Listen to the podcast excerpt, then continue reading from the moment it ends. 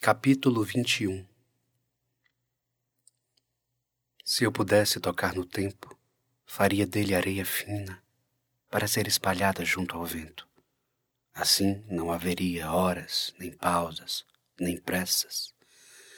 Haveria apenas a mobilidade e o fluxo das coisas. Se eu pudesse tocar no tempo, eu o transformaria no ar, entre a energia e a vida deixaria que se tornasse um ruído, um vulto, no afã de manter tudo abstrato, dentro da realidade crua que é manter-se lúcido. Se eu pudesse tocar no tempo, a noite passada não teria fim. O sinal toca pontualmente às seis horas e trinta minutos, lembrando-me de um mero detalhe. Não, eu não posso tocar no tempo. O dia, enfim, clareou. Dentro de mim, uma gama de euforias, lembranças, prazeres. Fora de mim, um rosto inchado, olhos vermelhos, cabelo assanhado. Apronto-me e desço para o café da manhã. Tomo um suco de abacaxi com coco, acompanhado de algumas torradas integrais com geleia de framboesa. Logo após, sigo para a sala dos professores. Bom dia, Bernard. Suzano cumprimenta-me com uma leveza matutina de seu humor. Bom dia, respondo-lhe num bocejo. Dormiu mal? Na verdade, passei a noite aqui. Com toda aquela chuva e falta de energia, não quis arriscar voltar para casa.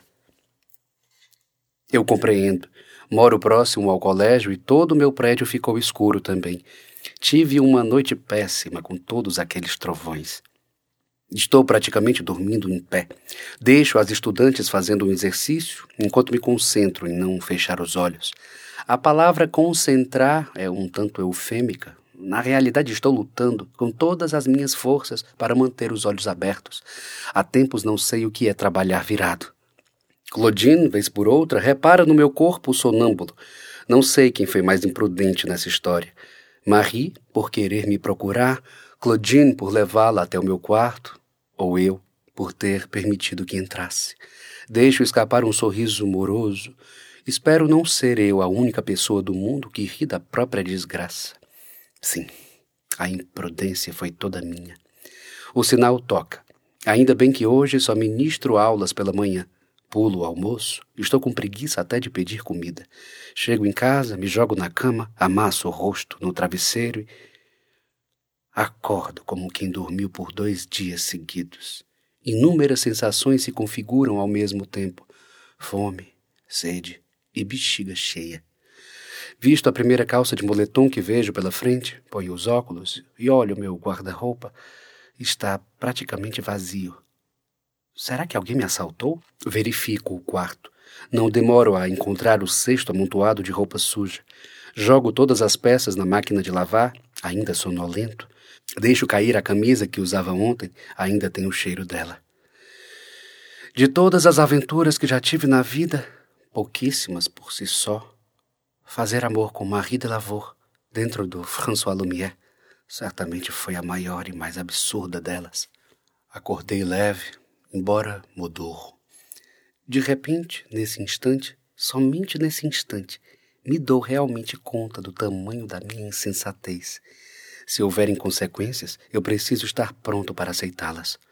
Ligo para Francisco, convidando-o para continuar a partida de xadrez. Eu preciso conversar com alguém. Pela sua fisionomia, acabou de acordar. Já são quase vinte horas, ressalta, se instalando no meu sofá. Nem eu sou tão folgado assim. Tecnicamente, acabei de lavar roupas. É bom te ver também, Francisco. E, para sua informação, só dormi muito essa tarde para compensar uma noite mal dormida. Que você é notívago, eu já sei. Qual a novidade desta vez? Abro uma garrafa de vinho rosé e levo o tabuleiro de volta à varanda. Aceito uma taça? Sim, obrigado. Tomo uma taça inteira em apenas um gole. Inspiro fundo e olho para a cidade. Sabia que quanto mais claro, melhor é o vinho rosé? Nós temos a sorte de produzir os melhores do mundo. Francisco me encara, já tendo a suspeita do que irei confessar. Bernard, você não. Ajuda se eu disser que a amo e que foi uma noite inesquecível? Você sabe que essa atitude só complica mais as coisas, não sabe? Sei. Passei a noite no internato por conta do temporal. Ela me procurou. Era seu aniversário. Francisco, eu jamais a rejeitaria. Você tem consciência de que pode ir para a cadeia se isso vier à tona. A língua congela no céu da boca ao imaginar que isso realmente possa acontecer, mas não posso ignorar todo o bem que Marie tem me feito, todas as pequenas vidas que têm nascido em mim desde que a conheci. Eu a amo, Francisco. Você é mais parecido comigo do que eu imaginava e espero do fundo do coração que não termine igual a mim. Não tenho problemas com a solidão. Não falo de solidão, falo de marca. Fica uma marca gigantesca, um vazio entre os acontecimentos e o passado. A gente vive, ri, chora, se embebeda, mas a marca não sai. Está lá, fincada no corpo, e costuma doer em alguns invernos. É para a vida inteira. Ouço com atenção cada palavra Francisco Garcia é uma voz resiliente, dono de uma sabedoria inata, dessas que só assimilamos na prática ao longo da vida. Ele toma um curto gole de vinho, move o rei no tabuleiro e continua com o discurso. Não me arrependo nem por um segundo do amor que vivi no passado, mesmo que todos o julguem errado. Para mim, ele sempre foi certo, puro. De alguma forma, fico feliz por você. É, talvez tudo acabe bem. Então você finalmente me encoraja a estar com Marie? Aceito mais uma taça, rapaz. Escute, o fracasso. O fracasso é provavelmente uma das condições mais comuns do ser humano. A cada minuto a gente está sujeito ao insucesso. Quantas vezes a gente não esconde nossos fracassos dentro de nós por medo de não sermos aceitos, ou mesmo com medo que sintam pena de nós? Talvez por um segundo que seja, no meio de todo esse caos que é a vida, muitas pessoas já tenham pensado em ações impossíveis, como, por exemplo, se pudessem voar. A maioria ri dos próprios pensamentos e desiste deles. Afinal, por que tentar voar se já se sabe que é uma ação impossível para o ser humano? Por que insistir no voo se o fim já é previsível? Você não conseguirá voar. Então, por que tentar? Essa é exatamente a questão. O que nos motiva a insistir, a mola propulsora? Se para você relacionar-se publicamente com uma aluna cega é algo quase impossível, e mesmo assim há um impulso que não te deixa desistir e te estimula a continuar tentando, isso é maior do que qualquer outra coisa, inclusive do que o fracasso. Diante disso, eu nada tenho a fazer a não ser encorajá-lo a agir com as suas convicções. Mas preciso dizer, francamente, as chances de não conseguir são grandes. Vou guardar suas palavras. Tento arriscar, investindo na rainha. Concentramo-nos no tabuleiro. A campainha toca. Quem será a essa hora? Olho para Francisco, curioso, e caminho em direção à porta. Oi? Que surpresa! Oi? Sophie corou. Não pudemos deixar de notar. Bem, eu estava passando pela calçada e resolvi dizer um oi. Desculpe vir sem avisar. Eu estava tão perto e demoro alguns segundos para responder por conta da surpresa. Sophie não aparenta ser o tipo de pessoa que faz visitas sem anunciar previamente. Eu, eu devia ter ligado, pardon. Não, de modo algum. Desculpe. Eu, eu só não estava esperando alguém. Com um olhar de relance, a flagro observando minha barriga. Somente depois disso percebo que estou apenas de calça. Me desculpe as roupas, eu. Não se desculpe. Você está na sua casa. Estou com um amigo. Gostaria de se juntar a nós? Ela continua me olhando. Sophie? Hã? Quer dizer, se não for incomodar, eu adoraria. Então seja bem-vinda. Entre, eu vou buscar uma camisa. Apresento Sofia a Francisco e retiro mais uma taça do armário. Guardo o tabuleiro com a esperança de um dia finalizar essa partida. Instantes depois, a fome nos faz pedir pizza. Arrasto o sofá para mais próximo da varanda para que Sofia se sente. já que tenho somente duas cadeiras. A propósito, preciso comprar cadeiras. Conversamos por um bom tempo sobre a nossa vida solitária na Costa Azul. A noite transita de psicanalítico-filosófica para banal risonha.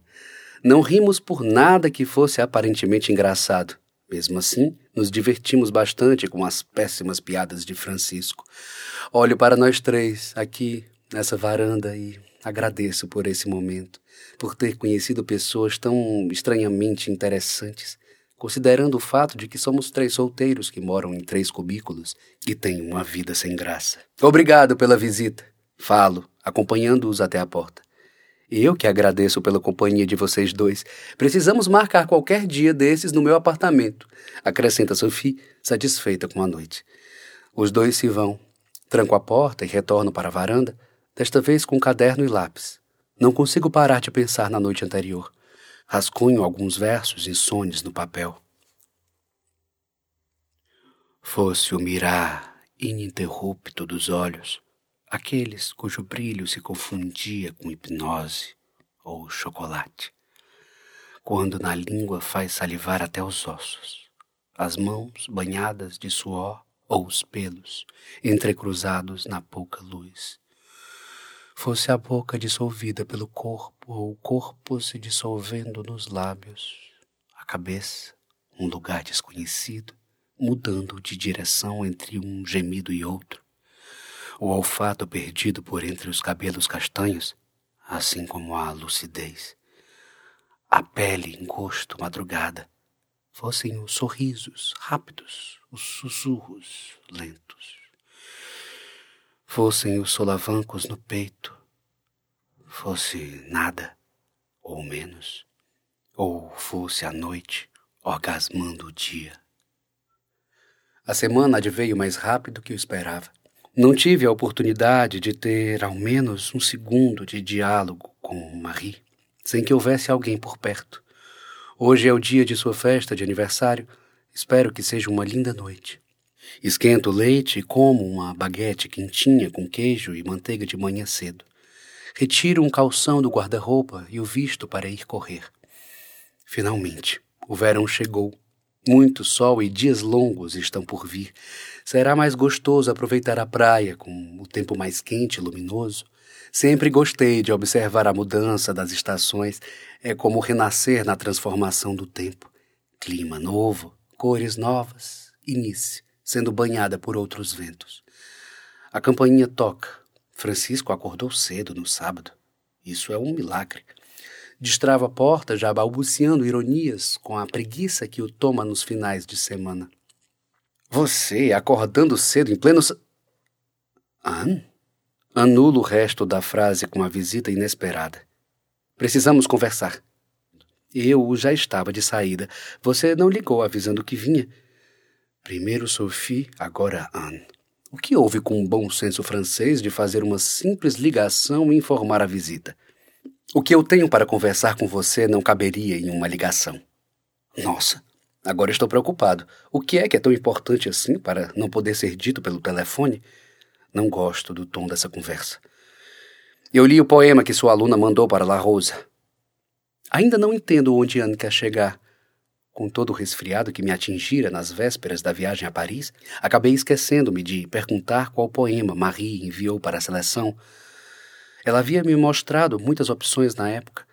Eu lhe disse meus preferidos, mas deixei que escolhesse por conta própria. Afinal, eram seus versos, não meus. Era para você. Anne, não sei o que está havendo. Não sei o que Anne leu. Não sei o que fazer. Não sei se quero ouvir suas próximas palavras. Bernard, eu vim aqui para ouvir você dizer, olhando nos meus olhos, que não está tendo um caso com a sua aluna. Anne me olha incrédula ao perceber a verdade estatelada na minha face. Eu nem sequer disse uma palavra. Bastou me ver para confirmar a desconfiança. Depois de muita insistência, consigo persuadi-la a entrar para explicar tudo. Aceita um copo de leite, água, café? Estou bem assim, obrigada. Aliás, eu nem deveria ter entrado. Responde com aspereza e levanta-se, segundos depois de ter sentado. Não, Anne, espere, por favor. Imploro que não vá embora sem antes me ouvir.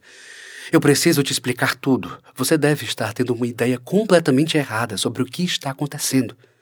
Amacio o tom de voz. Ela retorna para o sofá com uma indiferença assustadora no olhar e senta-se.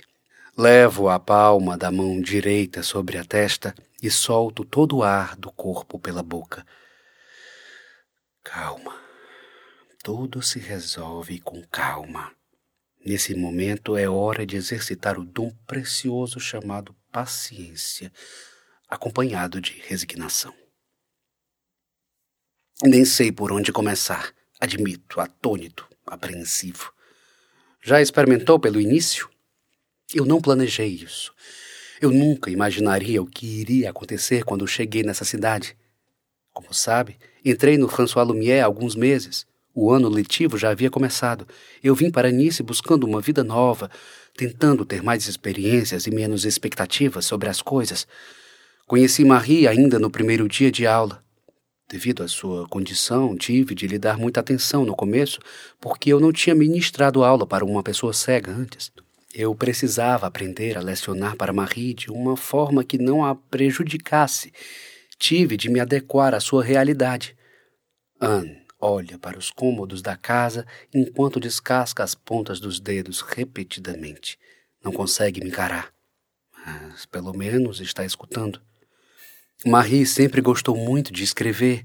Eu sou seu professor de literatura. Não era estranho que nós nos identificássemos. Acontece que entre as conversas, os encontros individuais de estudo, podemos nos conhecer melhor e pude ver as coisas lindas que escrevia. Eu, eu tentei, Anne. Talvez pudesse ter tentado mais, é verdade, mas tentei combater isso. Quando dei por mim, já estávamos apaixonados.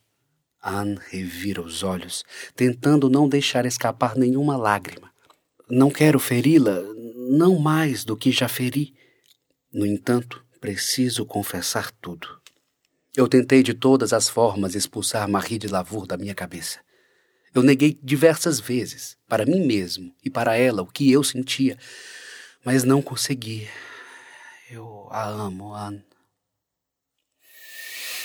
Despejo toda a verdade numa tentativa veemente de fazê-la entender que não é um simples capricho. Anne permanece calada, remexendo os dedos, olhando para o nada. Diga alguma coisa, por favor. Odeio isso. Odeio não saber o que irá acontecer. O que quer que eu diga? Como é que você pôde? Ela tem quantos anos?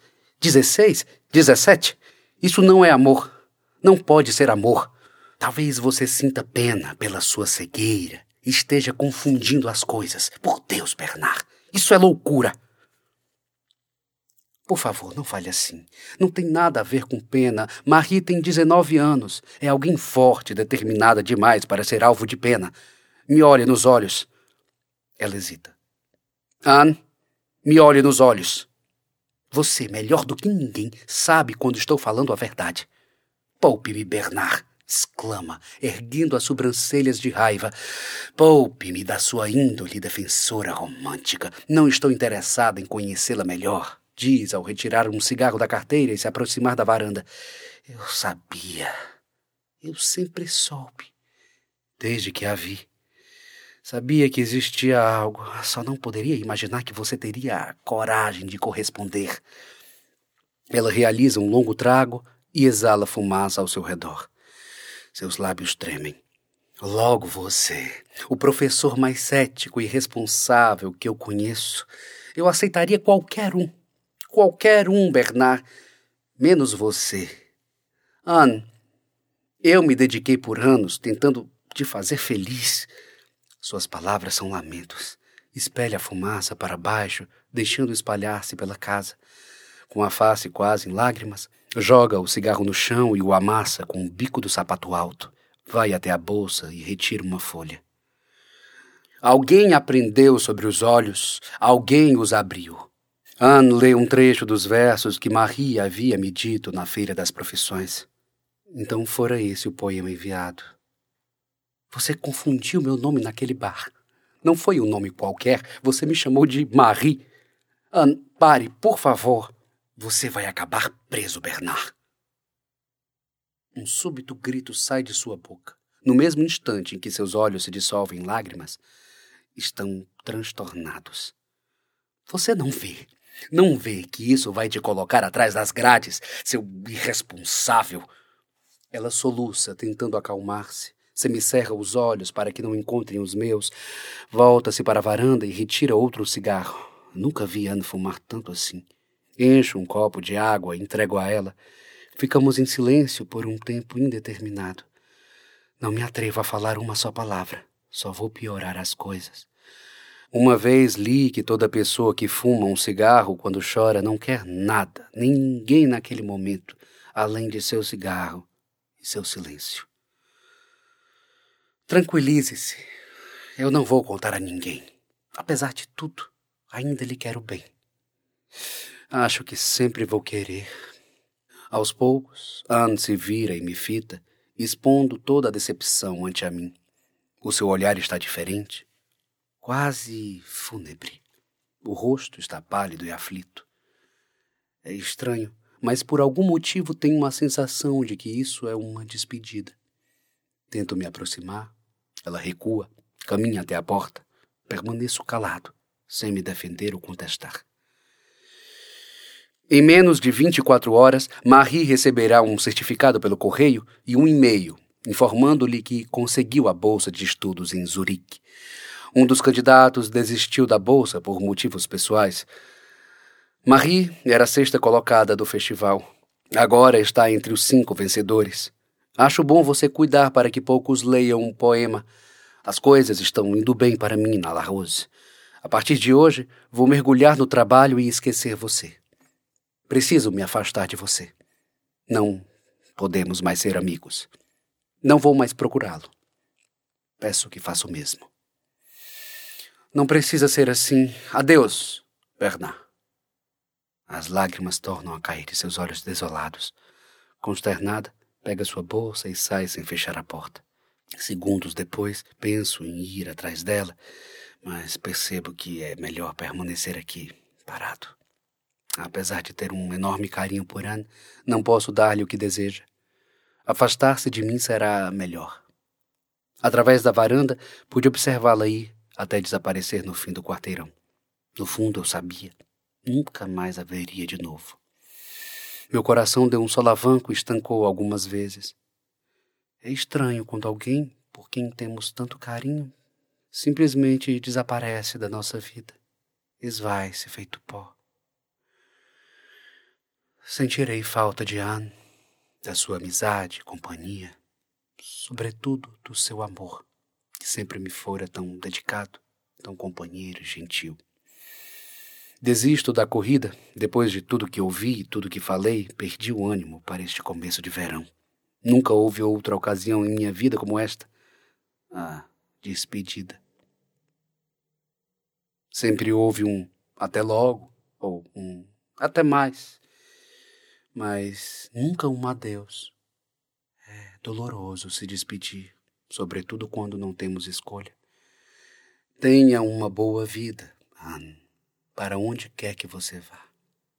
Deito-me no sofá por um longo tempo e aqui permaneço, olhando para o teto. Não há nada além do branco. Inspiro prolongadamente e continuo a olhar para cima. De alguma forma, isso me acalma mesmo que eu esteja esperando um sabamento de preocupações recaírem sobre mim nos próximos dias. Marjorie pode estar desconfiada de algo. Anne já sabe. Não posso arriscar nenhum passo impulsivo em nenhuma direção.